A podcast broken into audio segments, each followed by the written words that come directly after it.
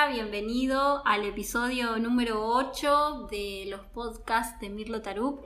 Estamos una vez más hoy junto a Pablo Rufino. Buenas, gracias por invitarme, Mirlo. Ya me siento como en casa. Eh, estamos en época navideña, de fin de año. De verano. En aquí- verano, Aquí en el, en el hemisferio hemisferio sur. sur. Así que bueno, tra- traemos hoy para compartir y convidar un poquito acerca de eh, la alimentación de verano. Alimentación veraniega. Bueno, eh, un poco cuáles son las razones porque, por las cuales queremos compartir esto. Y es porque eh, no hay nada mejor que comer algo rico, disfrutable, que te haga bien y que esté acorde a lo que tu cuerpo necesita. Ahí vamos a lo que muchas veces ya dijimos en episodios anteriores, que el cuerpo te pide. A mí me pide fruta ahora. Pero cuando hace calor, Claro, yo como fruta. Frutas. en invierno me doy cuenta eh, de que voy mucho a las masas. Porque primero me gusta hacerlas y me gusta. Pero voy y voy al horno. Claro, a las comidas más cocinadas, con más tiempo de, bueno, de cocción, valga la redundancia, Sí, pero que Y caliente. Exacto, también a las grasas, los aceites. Eh, estamos hablando de grasas saludables, Sí. obviamente, porque no hay que tenerle miedo a la palabra grasas. No, no, si la grasa es uno de los tres elementos para la vida, entre las proteínas y la, y la fibra, los cargos, eh, de, de la grasa se, se necesita para la, el recubrimiento de las células, así que sin grasa pues te morís. Y encima la- lo fundamental de la vida de la célula es la membrana plasmática, justamente, más que el interior. Pero más allá de eso también estaba escuchando hace unos días eh, un poco en esto de, no me quiero ir, pero sí sí lo decirlo puntualmente, en el desarrollo de nuestro cerebro, ¿sí? Nuestro cerebro, la parte más evolucionada que es el neocórtex, ¿sí? Para que se desarrolle, se vio que nuestros ancestros, digamos, eh, empezaron a consumir muchos alimentos con omega 3. Y los omega 3 son aceites esenciales, ¿sí? omega 3, omega 6, omega 9, que este, justamente se encuentran presentes principalmente en las grasas de origen vegetal. Así que nada, fíjense ¿no? la importancia de, consumir este tipo, este tipo de alimentos. ¿no?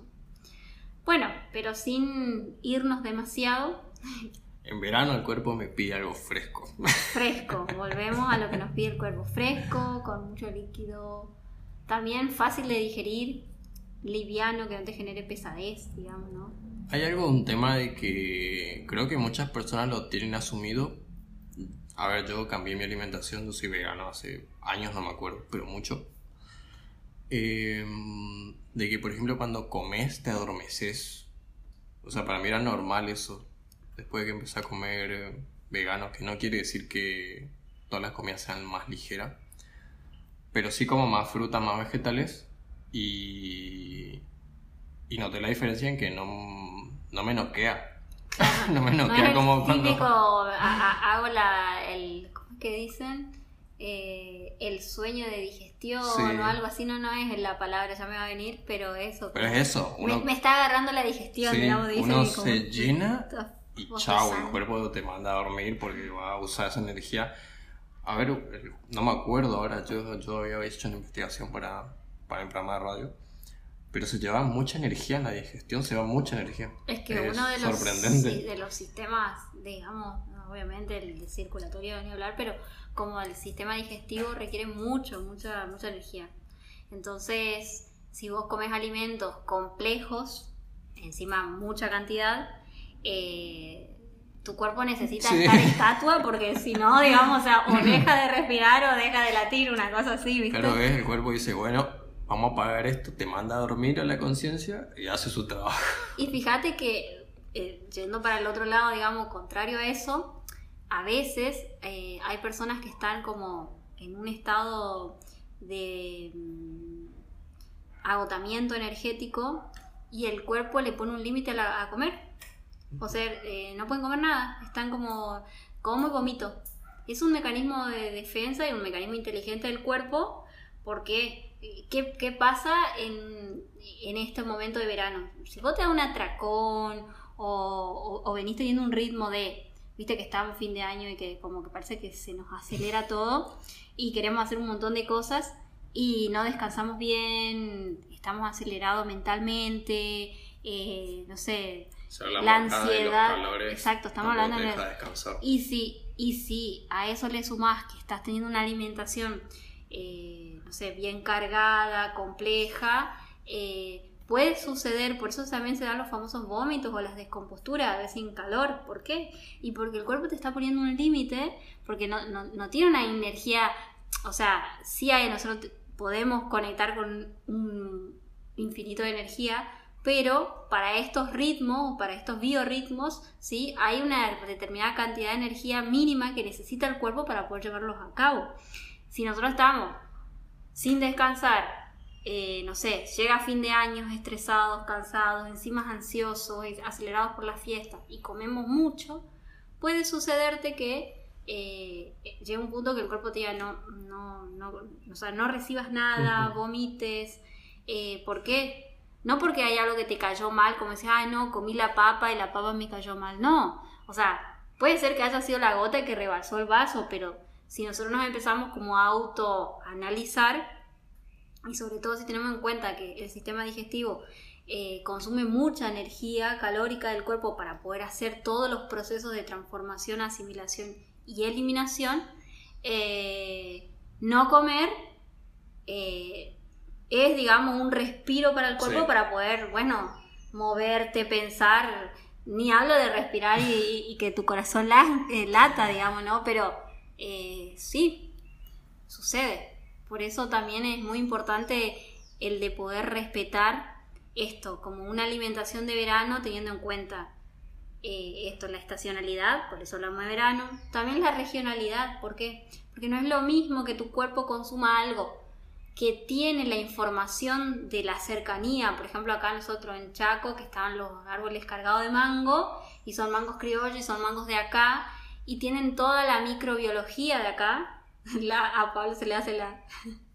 tiene toda la información microbiológica, bacteriana, y todo tu sistema digestivo está apto para el consumo y la digestión y la asimilación de esos nutrientes que si yo agarro y me voy a la verdulería y compro un... Y no, es que estoy diciendo que está mal, pero hablo de cómo hay mayor afinidad, digamos, y cómo eh, para poder respetar un proceso de alimentación más consciente, eh, bueno, elijo lo que, lo que hay acá, no, no me voy a comprar algo que viene de 2.000 kilómetros, digamos, ¿no? Tiene otro comportamiento. 2.000 igual es poco. Pero, a ver, sí, se entiende lo que decís, eh, por ejemplo, acá América siempre fue de las, de las frutas cítricas. Eran los frutos de las manzanas doradas que veían los otros, eran naranjas o cosas así. Limones, yo qué sé. Eh, de, mm, hecho, ¿cómo se dice? Después voy a buscar cómo se dice en inglés. Eh, después lo voy a buscar. Lo voy a buscar porque me parece que hay una se le llama, usan la palabra que en inglés es manzana con otra palabra. O sea, una expresión inglesa. Como para un cítrico es manzana tal, Ajá, pero porque no existía el cítrico claro, claro, claro, claro, claro, Es interesante. Claro, claro. Eh, bueno, fuera de eso, claro, eh, por ejemplo, podemos hablar, hablando de regionalidad, por dar un ejemplo claro, yo diría, como las etnias europeas son más tolerantes a la lactosa, que fueron pueblos que antiguamente tenían ganadería. Y por ahí para, para la gente de África, por ejemplo, es más tóxica. China. Son intolerantes. Y, te diría que para Sudamérica también, pero bueno, acá estamos muy mezclados también con, mm. con europeos. Mucha combinación. Pero, pero claro, a eso vamos con, con la parte de las frutas o alimentos locales, digamos, que ahora estamos repartidos por el mundo, mezclados, lo cual está genial también a nivel... Eh, ¿cómo se dice? claro, sí, viste que en realidad el ser humano, como todos los animales, buscan mezclar su ADN para que, para que haya más posibilidades y no, no, no nos extingamos, digamos. Claro. Eh, y tampoco está mal, como dijiste, si yo me quiero comprar una fruta exótica, pues me las como, no pasa Claro, nada. Claro, no es que te A vas a, ver, morir. te puede caer mal. También. Puede caer mal, De sí. hecho, de hecho eh, eh, también en esto de, de, respetar eh, los biorritmos, de respetar las regionalidades, la estacionalidad y lo que necesita el cuerpo, les habrá pasado, o si no, bueno, cuando tengan la oportunidad de, irse a un, a un país o un continente donde, no sé, están en una estación diferente, ni hablar si hay como, ¿no es cierto?, allá de día, acá de noche, como hay bien un cambio y, y al cuerpo le lleva más de 24 horas, casi 48 horas de adaptarse a la nueva información. Entonces, a veces sucede que vos decís, sí, me fui a tal lugar, pero los primeros días estuve descompuesto, eh, me cayó mal la comida, no sé, dormí dos días. Pero no, no, no, es- no es nada raro lo que te está pasando. O sea, le di, lo que tu cuerpo te está pidiendo es que le des el tiempo que necesita para, retom- para tomar la información nueva del entorno y adaptarse a eso, digamos, Sí. ¿no? Sí, me hace acordar también a, a las aguas, a tomar agua, por ejemplo. Ajá. En el mismo país, si vos te vas a un lugar muy alejado, por ejemplo al sur, acá estamos en el norte, pues el agua es distinta y hay personas, a ver, yo no sé esto de acá, de Argentina, pero sí he visto casos en Europa, en España por ejemplo, de que sí, el agua en Madrid no es la misma que el agua en Asturias y, y le puede hacer mal a uno o al otro, Claro, ¿viste? Porque claro, el claro. agua es diferente, wow. Claro. Sorprende eso. Eh... Uy, iba a decir algo. Ay, me hiciste acordar que hace, creo que ya más de un año, esto fue en marzo del 2020, antes de que empiece todo lo que es pandemia, estaba empezando, nos agarró ahí, estábamos en Ushuaia Mm. y con una amiga, Laura, eh, estábamos así, agarrábamos nuestras manos y tomábamos así agua de hielo. Ay, creo que una de las cosas más ricas. No, y, y la otra fue hace poco, allá en, en Misiones, que también tomaba agua de vertiente cosechando con la mano. Ay, qué delicia. Yo creo que eso sí es tomar agua. Agua. Después llego acá y tipo tomo mi vasito de agua de filtro y digo, eh, no con razón que no tengo ganas de tomar agua, digamos, ¿viste? Excusa. Sí, no, pero se nota. Uno, uno se- se da cuenta. Me habló una chica de Cuba, no me acuerdo ahora la localidad, porque bueno, no conozco Cuba. Pero ellos también, también tienen varias regiones y ellos tienen un agua de manantial. Guau. Y es el mejor agua del país. Y vi- viene gente de, de otros lugares a tomar el agua de ahí, Guau. que ya tiene acceso. Wow. Eh, interesante. Eh, y así supongo. Qué suerte para la gente que tiene una fuente de agua, ya sea de montaña o de. En sí, fin, me parece que en realidad en todo el mundo hay fuentes de agua, solo que bueno, quizás no, no supimos Claro. valorar.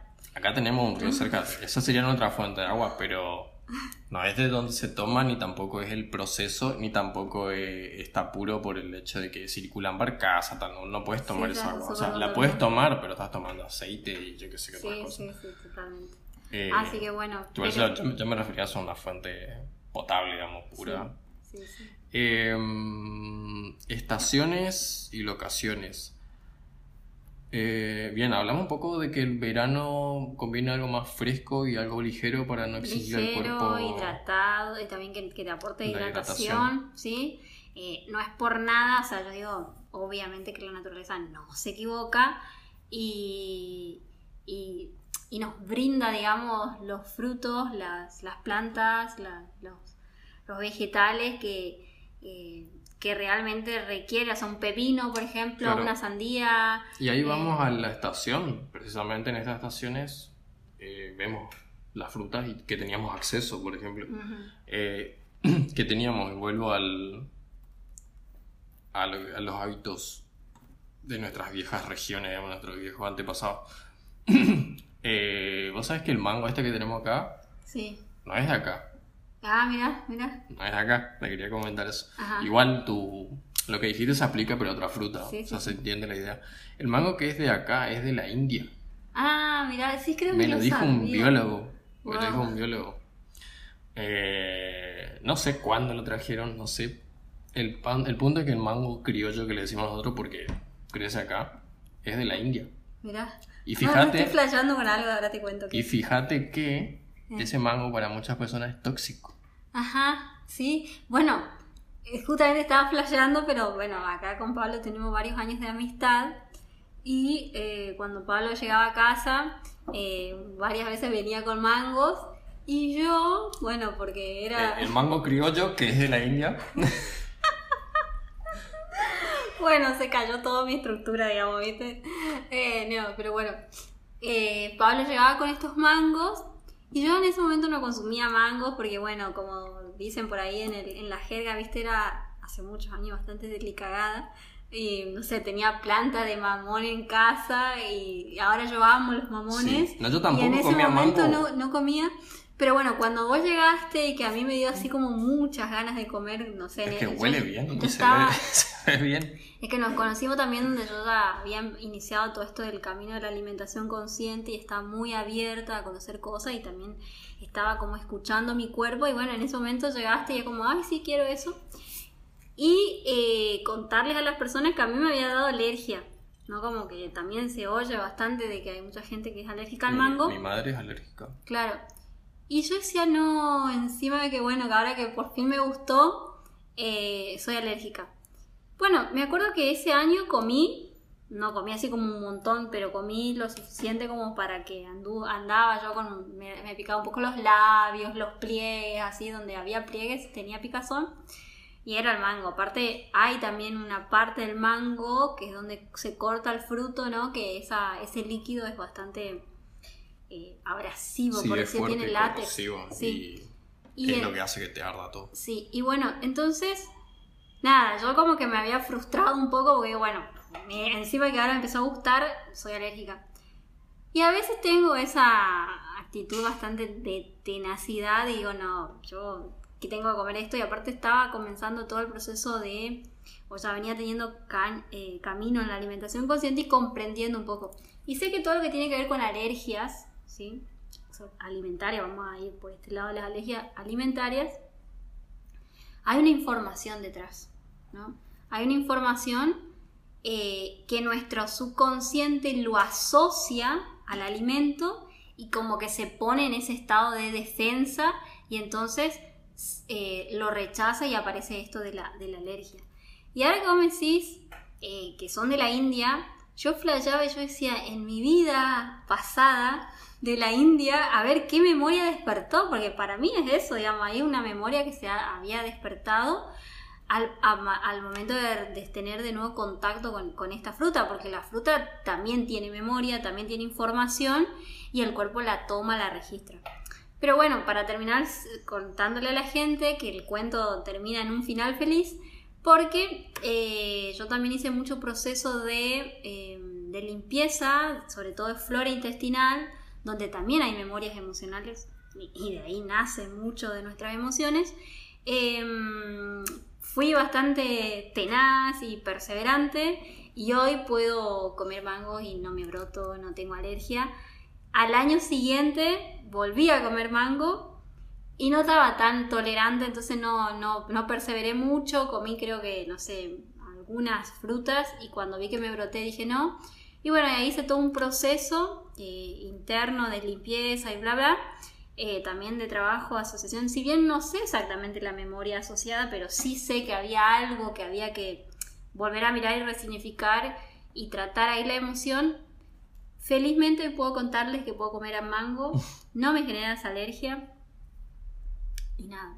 Eh, quizás por ahí no era tanto el tema, pero eh, como estamos hablando de la alimentación y como estamos hablando esto de la posibilidad de darle una resignificación, una resignificación al alimento, porque no es el, que el alimento te cae mal, sino que hay algo que está en vos asociado con ese alimento, entonces tu cuerpo reacciona, que es otra cosa, digamos, ¿no? Porque si no, como que si a vos te cae mal, nos caería mal a todos. Bueno, esa es una vertiente, es una vertiente. Claro, la claro, memoria o que te despierta algo o una Es- alergia. Exactamente, sí. Eh, después sí está la que hablamos hace un rato, que es un poco la regional, Mm. cosa que por eso hablamos de una fruta exótica y este, este mango que viene del otro lado del mundo, pues sería un poco exótico para nuestra, nuestra etnia, nuestra, nuestra línea sanguínea de por acá.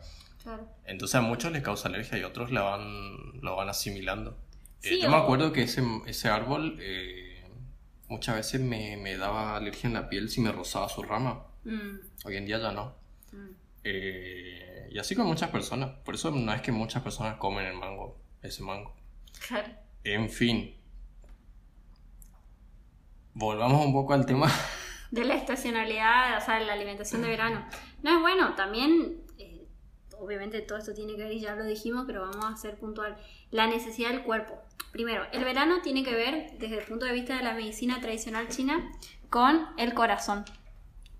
Y si vamos al caso, con todo el corazón, las funciones asociadas con el corazón, que solo tiene que ver con el sistema circulatorio, eh, también está asociado con, con, intestino delgado, digamos, funciona de a par, y con todas las funcionalidades de circulación y también de sexualidad.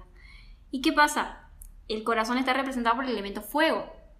Entonces, de alguna manera, en el verano, nuestro sistema relacionados con esos órganos que mencioné y las funciones, por un lado, están sensibles, pero por otro lado es como lo que está en su momento, o sea, no es que deja de funcionar el estómago o, el pulmón, digamos, pero eh, está asociado a esta estación del año. Entonces, es como que lo tenemos que cuidar más y, y la alimentación tiene que ser para equilibrar a esa funcionalidad de esos órganos.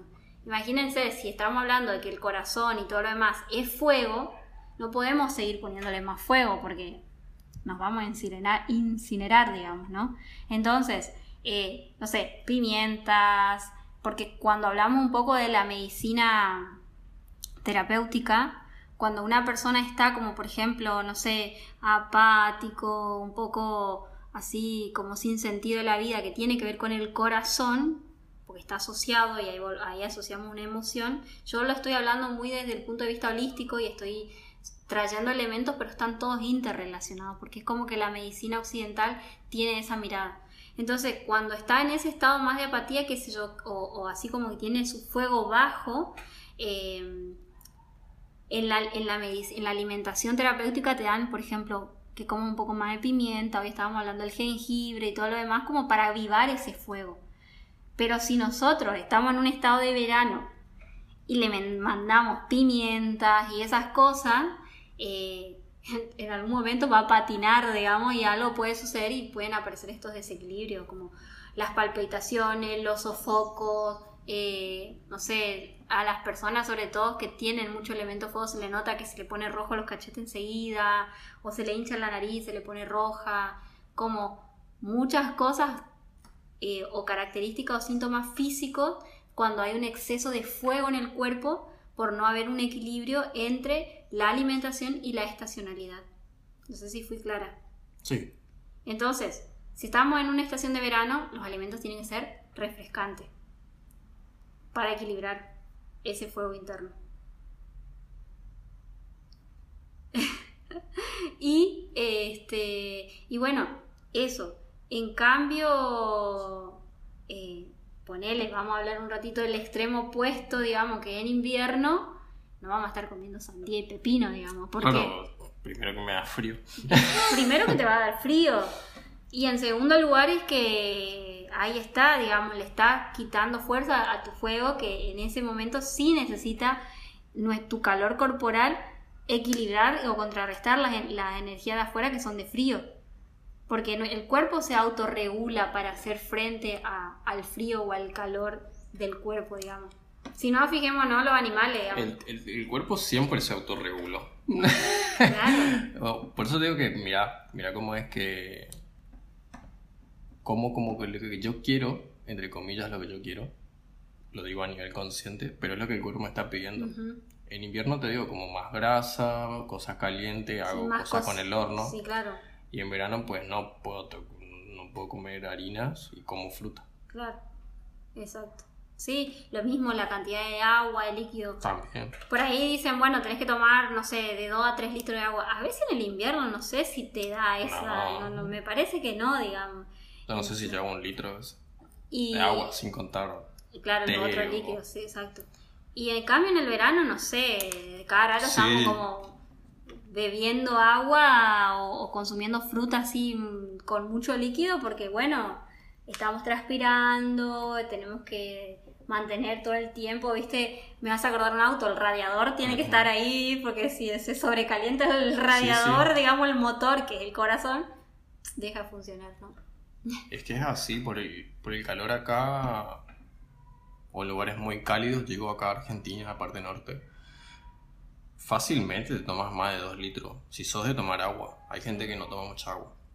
Eh, por otro lado, me di cuenta cuando yo fui cambiando la, al- a la fruta, cuando me hice vegano, em, que, a ver, suena, es como obvio, la fruta te hidrata. Te hidrata.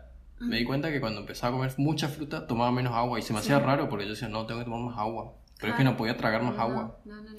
Claro, pero la fruta mientras se digiere y eso eh, es como que te hidrata en el tiempo. Sí. Es como que va soltando líquido. Sí, no, sí, sí, no sí. sé yo el que, proceso. que te- sí, todo junto de una. claro. Sí, es, es interesante eso. Sí. No, no lo sabía en ese momento, pero lo Bueno, experimenté en el Pero cuerpo. fíjate también con el tema de las azúcares de las frutas. Por ahí, la, por ahí las personas, eh, hay muchas corrientes, así que no, no, no, no hay un juicio de valor, simplemente lo pongo acá a conocimiento, de que hay muchas corrientes eh, que están como en contra de las frutas porque la fruta tiene demasiado azúcar.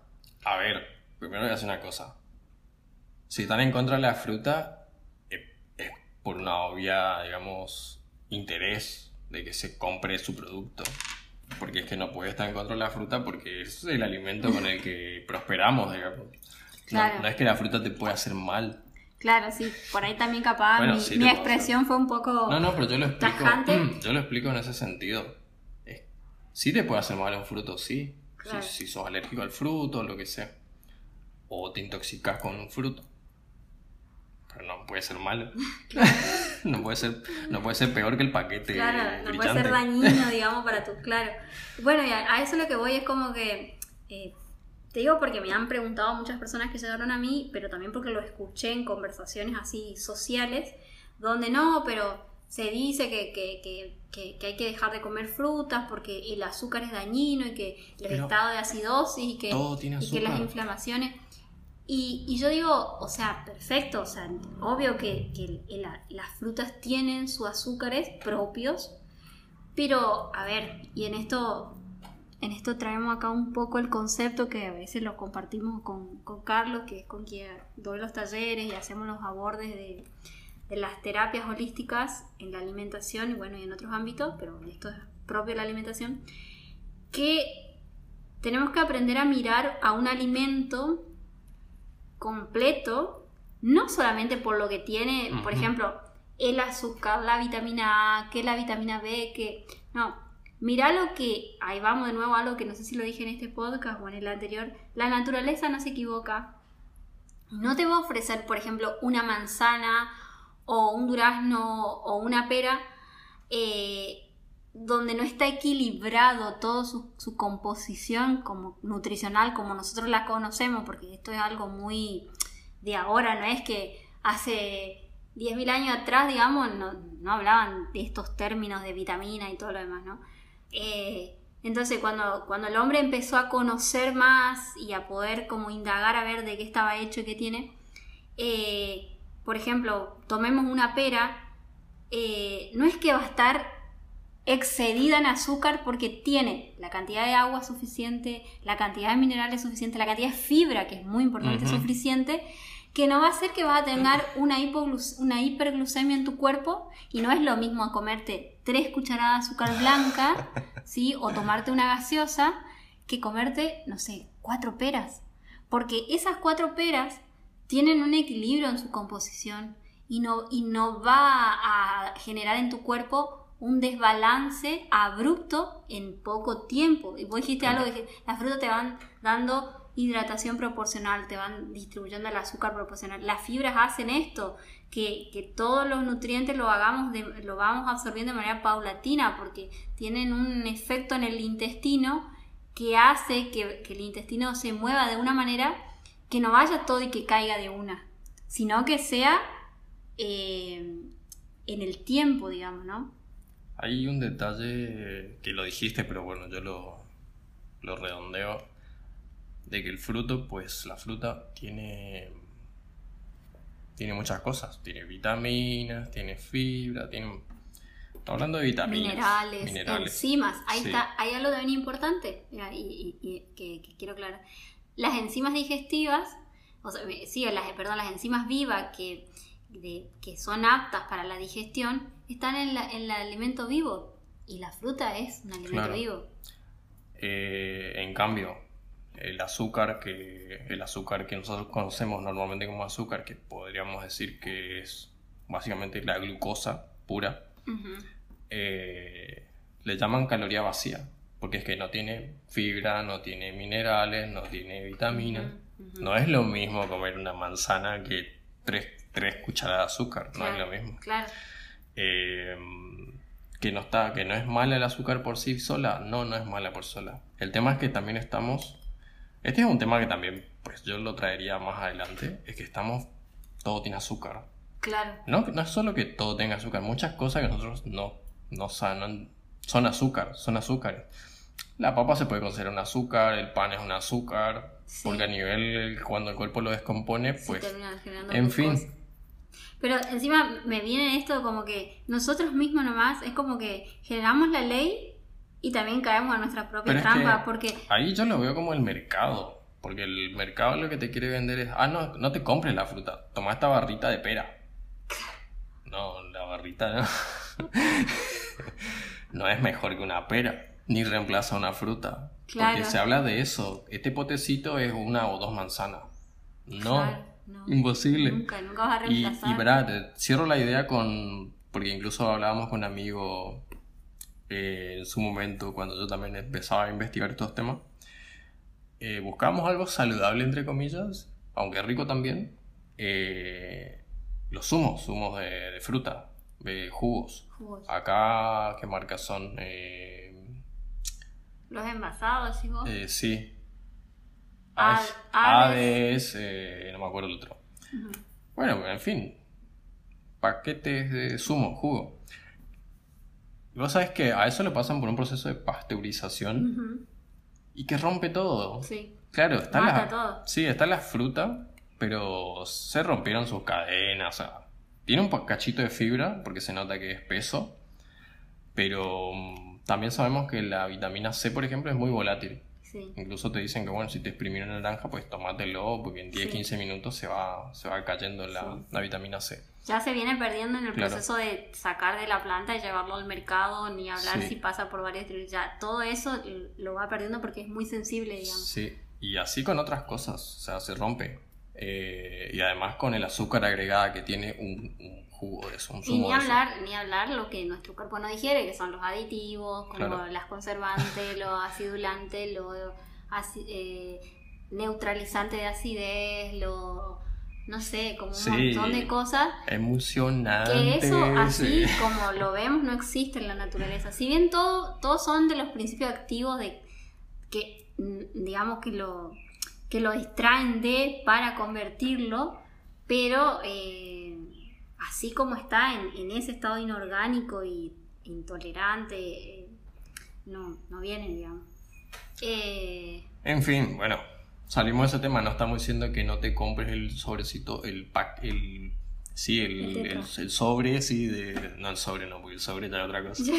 eh, de jugo. Pero sí, por ejemplo, tener conciencia un poco de eso y de que, a ver, pero esta es una opinión personal, la creo y la tengo fundamentada, no me voy a poner a hablar de esto ahora, pero de que no, no, no se puede reemplazar la fruta. claro. No para mejor, no es mejor. Claro, pero aparte, comer, sí, podés aparte nuestros antepasados eran frugívoros, o sea, después vino Es que- la otra, después vino, eh, primero éramos nómades, entonces al ser nómades no comíamos todos los días, así en estas cantidades que comemos ahora. Había mucho tiempo de ayuno, porque había que caminar para buscarse el alimento, eh, había, eran re estacionales porque había momentos donde se comía más y en otro momento no, porque no, se, no, no había el alimento, digamos.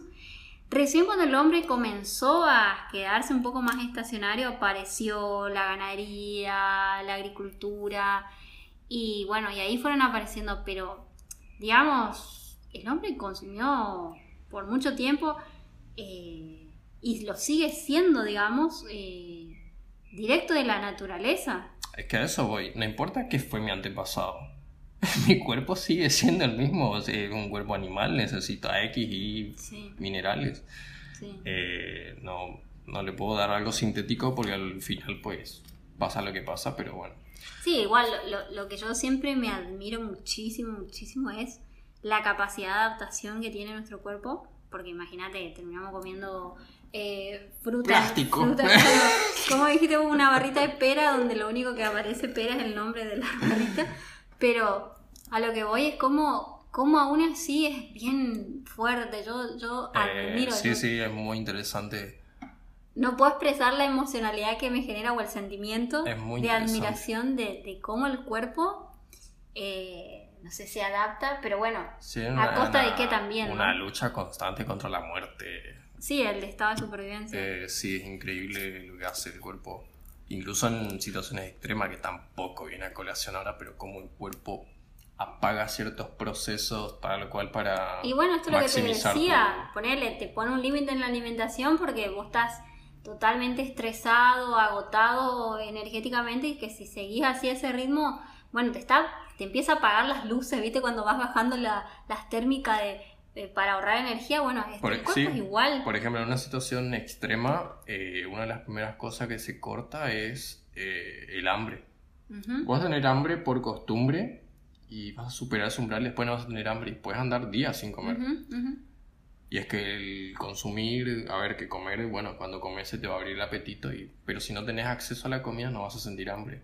Eh, está apagado el sistema digestivo que consume mucha energía. Es interesante, muy, muy interesante lo que pasa. Y como, bueno, también se empieza a comer las grasas que tenemos y así. Claro, y nos vamos regenerando. Bueno, hay todo un- Esto podemos tocar un día Sí, el es ayuno. muy lindo, la verdad. eh, que, que también está como muy, muy de moda.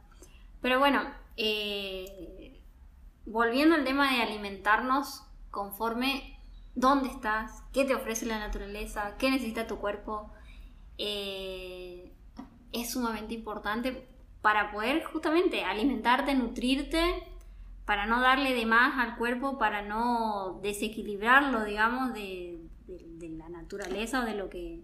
Yo te cuento un consejo que me sirvió así muy corto, muy... Ujú. eh, cuando me hice vegano otra vez. Siempre lo traigo a colación porque, bueno, para mí fue aprender a comer. Sí, Y me di cuenta que tampoco sabía comer antes. Comía porque era la costumbre, lo que mi mamá me enseñó, me daban de comer en mi casa. Entonces, yo le llamo a eso alimentación. Pero comemos mal también, o sea, comemos muy poco variado, por lo menos por acá. Ujú. Eh, porque comemos una serie de cosas y aunque variamos el plato, eh, lo que le ponemos Los ingredientes Es parecido, mismo, parecidos. claro. Bueno, en fin. Eh, bueno, cuando empecé a comer variado en, en el ámbito vegetal, digamos, vegano. Y, pero no sabía la cantidad. Y bueno, me dijeron, hasta que te sacies. Punto. No, te, no a reventar, pero hasta que te sacies. Claro. Punto. Y es así. Sí, y, y yo te digo algo que en esto de, de- de- de volver a este laboratorio que te decía eh, inteligente, eh, que es el cuerpo, lograr encontrar la saciedad y cuál es el punto de saciedad que, que te diga tu estómago, requiere de todo un proceso, porque, a ver, a mí me pasaba esto también, yo comía porque era la hora de comer, porque Claro. había- era lo que había para comer, que está bien, so- estoy sumamente agradecida, de hecho mis padres cocinaban riquísimo, eran unos dioses cocinando. Em, pero eh, el tema era que hablaste hoy, o en el, el anterior podcast, del adormecimiento del cuerpo. Y como que todo tu sistema digestivo también se va adormeciendo, tu estómago, por ejemplo. ¿Cómo sabes los umbrales de la saciedad si, si, si ya tuviste mucho tiempo, digamos, cruzando ese límite de la saciedad y ya lo acostumbraste a que, bueno, no es la saciedad, sino como que esta cantidad y si estás asociado eso con tu visual y tu creencia, porque la creencia es Sí. sumamente importante, re importante. Por ejemplo, yo ahora estoy charlando con un, con, para no develar su, su identidad, pero con un in- integrante de la familia muy próximo, que estamos conversando, así, teniendo conversaciones así muy... eh, de, que, de que tiene que comer mucho para crecer alto, para crecer grande, para, para hacerse... Y bueno, entiendo el contexto, entiendo que yo también, eh, digamos, eh, participé en sus primeros años de construcción de acerca de qué es la alimentación y, cómo se desarrolla el cuerpo. Pero lo cierto es que en este momento estoy como en otro, en otro estadio, como con otra mirada, digamos. Pero fíjate cómo la creencia pesa más que eh, la propia necesidad biológica, digamos, del cuerpo. No, no, no, no, nos tenemos que deshacer de alguna manera, pero no como algo malo, sino como, bueno, tratar de darle una nueva mirada a esto de, ¿para qué nos alimentamos? O sea, una de mis preguntas, así, en este camino a la alimentación consciente, digo, ¿para qué como? O sea, ¿para qué como? ¿Y por qué como como como? ¿Y por qué estoy eligiendo esto? ¿Y por qué? O sea, es un camino obviamente de autodescubrimiento y de, de estar en uno mismo, digamos, pero cuando empezás a preguntarte, ya la razón de hacer una pregunta y de cuestionar, te hace tambalear toda la estructura. Porque salí del modo automático. Salí de que lo haces porque así lo hacíamos. Siempre, digamos. Y bueno, empiezan a llegar información, descubrís verdades, te conectas con tu propia sabiduría, o sea, suceden muchas cosas. Pero la creencia como algo instaurado es muy... es una barrera fuerte a, a derrumbar, pero muy importante. A ver, yo voy a decir algo que me acuerdo de la investigación que hice para estos temas. Eh, y tiene que ver con los horarios de comida, por ejemplo. No existen. No existen. Como una rutina, digamos. Eh, por ejemplo, yo no... A ver, esto es parte del descubrimiento de tu propio cuerpo y tus ciclos. Y también tus necesidades, por ejemplo, laborales. Eh, porque yo podría adecuarme a cómo comer nuevamente. Pero yo, igual te pasa a vos, que vos, por ejemplo, no cenás, decís. Yo prácticamente no almuerzo, yo ceno. Eh, mis almuerzos, desayuno y desayuno almuerzo sería, porque está entre media mañana y después una merienda y después la cena. Claro. Eso, ahí yo no paso hambre. También es otro tema el tema, el, eso de la comida en horario, que te empieza a agarrar hambre. Es un acostumbramiento también. Sí. Eh, bueno, en fin. Es como, son las 12, tengo hambre. Claro. No, pero viste que casi. Casi. Capaz no es. O a veces, ¿qué vamos a comer? Ya es la hora. Y no estás ah, teniendo hambre. Claro, es la hora. No, está bueno eso. A veces pasa eso, y a veces te da hambre. Es bastante. Sí. No, pero a veces te da hambre, pero a lo que voy es que eh, como hablabas de que no siempre teníamos acceso a la comida, y eso es cierto, em, y podemos estar días sin comer tranquilamente, no sin hidratarnos, y comemos por costumbre.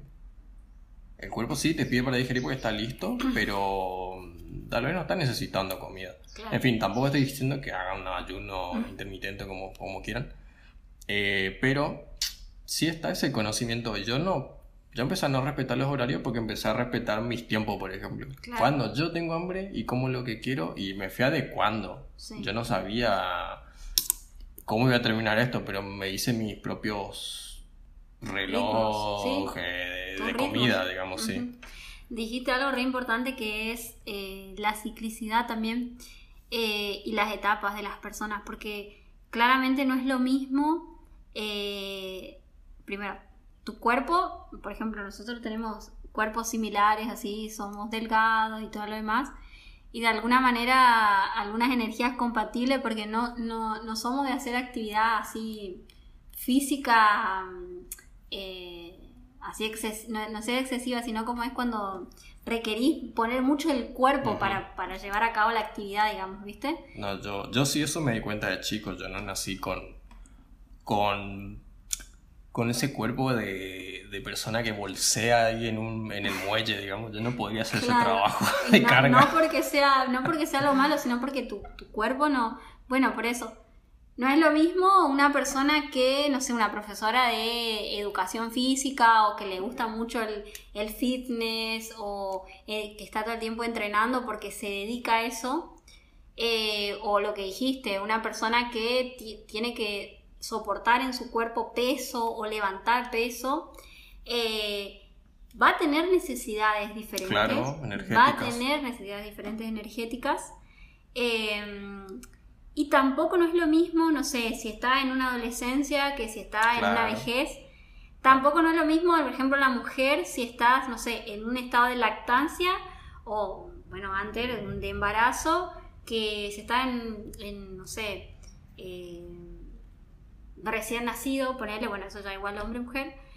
Y tampoco es lo mismo en el periodo que vos estés pasando, porque hay periodos donde uno está como, no sé, pasando procesos eh, más hacia afuera, a veces más hacia adentro. Esto independientemente de la estacionalidad, sino de tus propios procesos, de tu propia necesidad interna, de tus ritmos. Eh, no es lo mismo que si hace poco tuviste, no sé, un episodio traumático, te cambia todo y probablemente tengas que volver a reanudar otro ritmo para salir, o sea, para transitar ese proceso y también para salir de ahí. O sea, a lo que voy es que, y, en esto eh, comencé a escribir algo de justamente relacionado con la alimentación consciente, es muy dinámica. Es propia, es rítmica a las necesidades personales, pero también tiene un dinamismo. Eh, por supuesto que eh, responde mucho a nuestra biología y, hay algo que no se ha cambiado a lo largo de todo este tiempo que tiene que ver con eh, las memorias de, iniciales, digamos, de, nuestra biología, esto de ser más frugívoros, no necesitamos comer tanto y todo lo demás, pero está muy adaptado también al ritmo personal de cada uno. Sí. Eh, yo, voy a decir algo así como que en broma. Eh, hablando de frugívoros, ¿viste el tamaño de la fruta y el tamaño de nuestras manos, por ejemplo? Sí. El tamaño de nuestras bocas, básicamente. Sí, se parecen. Se parecen. Qué casualidad, ¿no? sí. Otra, otra cuando yo.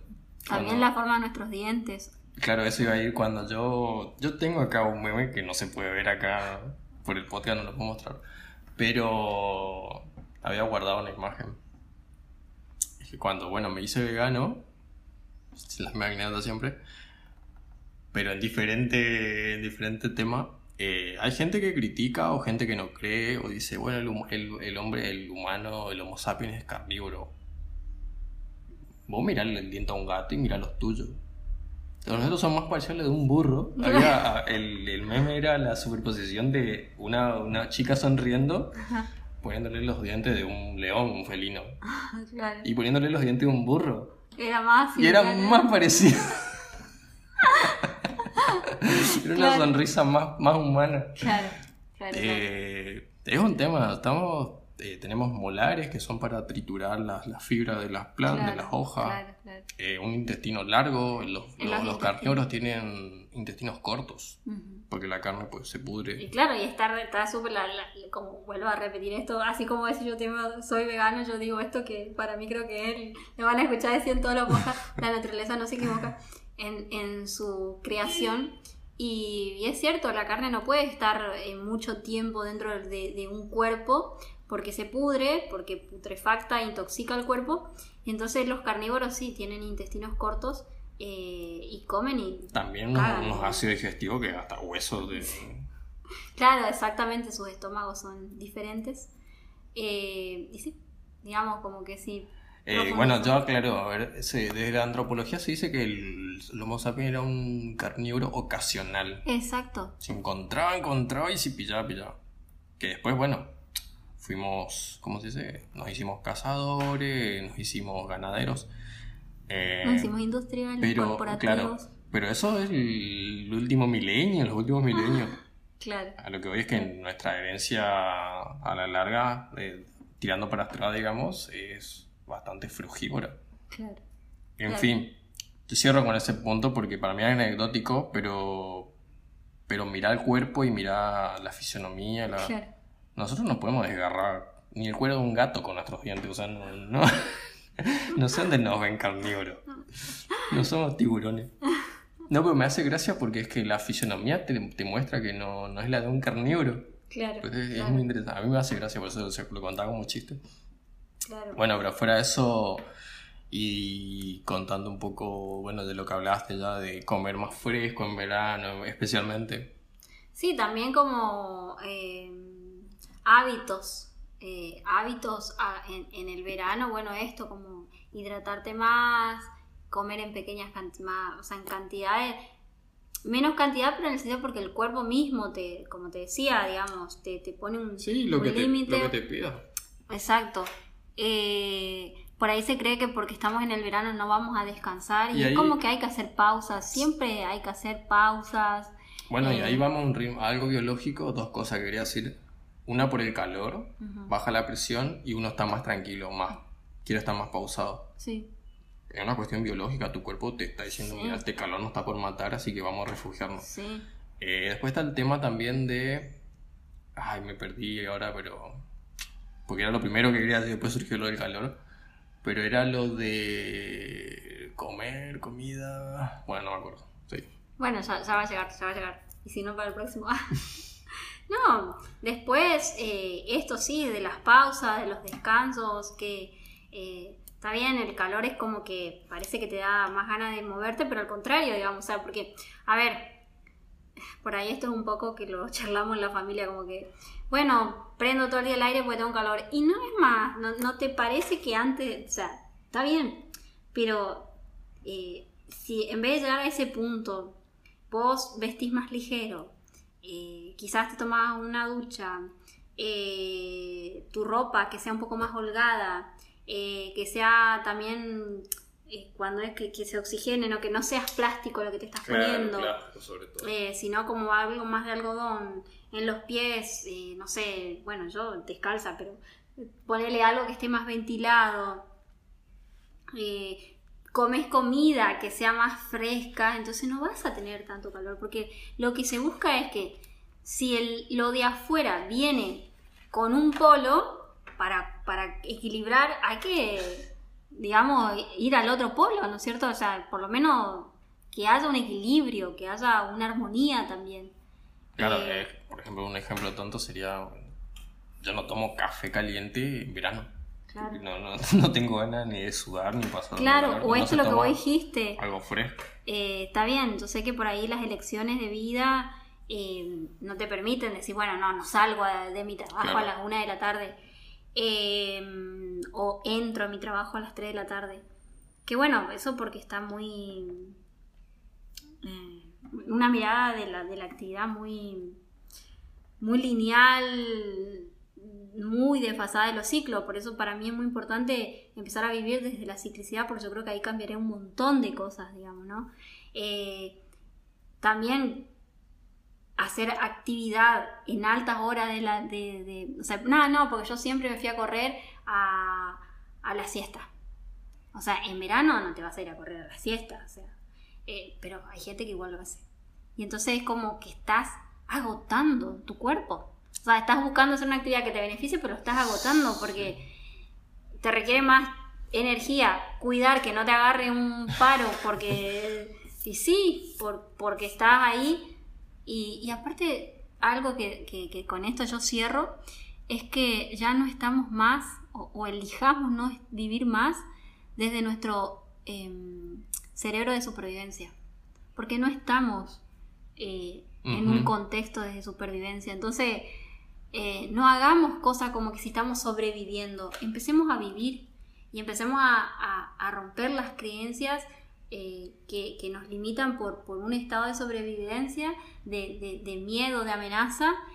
eh, y vayamos a otros lugares de nuestro cerebro que, que- nos permiten vivir con más plenitud y con mucha más conciencia y, la sabiduría del cuerpo funciona si no le ponemos trabas en la rueda. Sí. Y bueno, luchamos a fuerza de razón, diría yo, con- contra las creencias. Sí, es interesante también el tema del modo supervivencia, porque ciertamente los humanos, voy a hablar de nuestra especie porque es a, a quienes va dirigido este podcast, igual cualquiera puede escuchar. Pero me refiero a que elegimos las grasas, los alimentos altos en grasa por eso, porque sabemos que eso nos va a aportar una energía, porque no sabíamos cuándo íbamos a volver a comer, Claro, pero no estamos más en ese, claro. En ese En periodo. ese periodo, claro, o sea, es eso, actualizar. ahora te vas y, a ver, no todo el mundo, ¿ok? Pero te vas y compras lo que querés en el mercado o en la verdulería. Em, en fin. Hay que hacer un reset. Entonces hagamos barras de agua. Bueno, vos, a ver, vos, vos, vos tenés que hablar un poco de qué puedes ofrecer tu terapia creo que yo por mi lado cerré ya, pero bueno, como vos trabajás con el tema de la alimentación y eso, creo que puedes dar. No, yo hago, hago, hago acompañamientos en los procesos de, de desarrollo de, de esto, A ver, si yo escucho tu podcast, ¿cómo me comunico con vos si quiero pedir una opinión o un turno? En este caso, puedes seguir las redes de Mirlo Taruk eh, en Instagram, Mirlo Taruk con K al final, Ajá. Taruk. También tengo un espacio compartido que se llama Natura Saber Vivir. Podés escribir ahí. Ahí compartimos mucha información sobre alimentación Eso en Instagram. en Instagram. Y Natura Saber Vivir. Natura Saber Vivir. Natura Saber Vivir y Mirlo Taruk Miro- con K. Con K. Mirlo Taruk. como Mirlo como el pajarito. Sí, Taruk. Taruk. Eh, con K. Y si no, también al WhatsApp o Telegram 3624. Bueno, para Argentina sería más 54. 54. Creo que va a 9. No, A veces sí, a veces no. bueno, más 54. Eh, 3624, porque es la característica de acá de Chaco. Y el celular es 689776. Bueno, ahí yo ya te obligué a venderte, a promocionarte. Eh, en fin, te, o alguna última opinión. Sí, no, invitar, aprovechando esto también invitar a la gente si se quiere sumar al canal de Telegram, que es Mirlo Taruk, eh, que estamos desarrollando el concepto de conciencia corporal, que tiene que ver con todo esto que estamos hablando. Es, es eh, eh, elegir vivir desde el cuerpo, habitándolo completamente. Porque, ¿cómo surge toda esta idea? Porque me di cuenta que lo único real y, y- y, o sea, es que vos vivís tu vida desde el cuerpo. O sea, eh, podés imaginar, podés alucinar, pero en tu cuerpo sucede tu vida, en tu cuerpo sucede tu realidad. Y Sí. tu cuerpo te une con el afuera. Es- Vivimos una experiencia subjetiva cada uno. En fin, bueno, eso ahorita. Eh, como último, así. Podría haber terminado ya, pero voy a comentar algo que me quedó del anterior y viene a colación ahora también. Eh, eso de. Y bueno, y con lo que decías de, de tu- del proyecto ese de enseñar a vivir desde el cuerpo. Desde que yo le doy más bola, decimos acá en Argentina, más, más pelota, más, mm, más Atención. atención a- al cuerpo, a la parte animal, pues vivo mejor. O sea, yo, yo evito exponerme a grandes calores, así como la mayoría somos conscientes de protegernos del frío. Lo que pasa es como que- lo que quiero comer en Claro. los horarios que más o menos... Eso es, eso es darle lugar a tu, in- a tu in- parte instintiva y salvaje. Que parece feo, suena feo, pero ¿por qué no? Tenemos que volver a lo, a lo salvaje, digamos. Para mí animal no es un, no es un peyorativo, digamos. Yo soy un animal. Soy un animal. bueno, eh, los próximos podcasts vamos a hacer con un poquito de canto. Yo Ah. con eso cerré. Yo soy un animal. Bueno, gracias de nuevo por estar ahí, gracias por eh, acompañarnos en, este, en esta hora de podcast. Eh, ya te dimos la información de nuestras redes sociales, nos gustaría que nos sigas acompañando y que también proponga temas de tu interés. Y bueno, nada, feliz vida, gracias.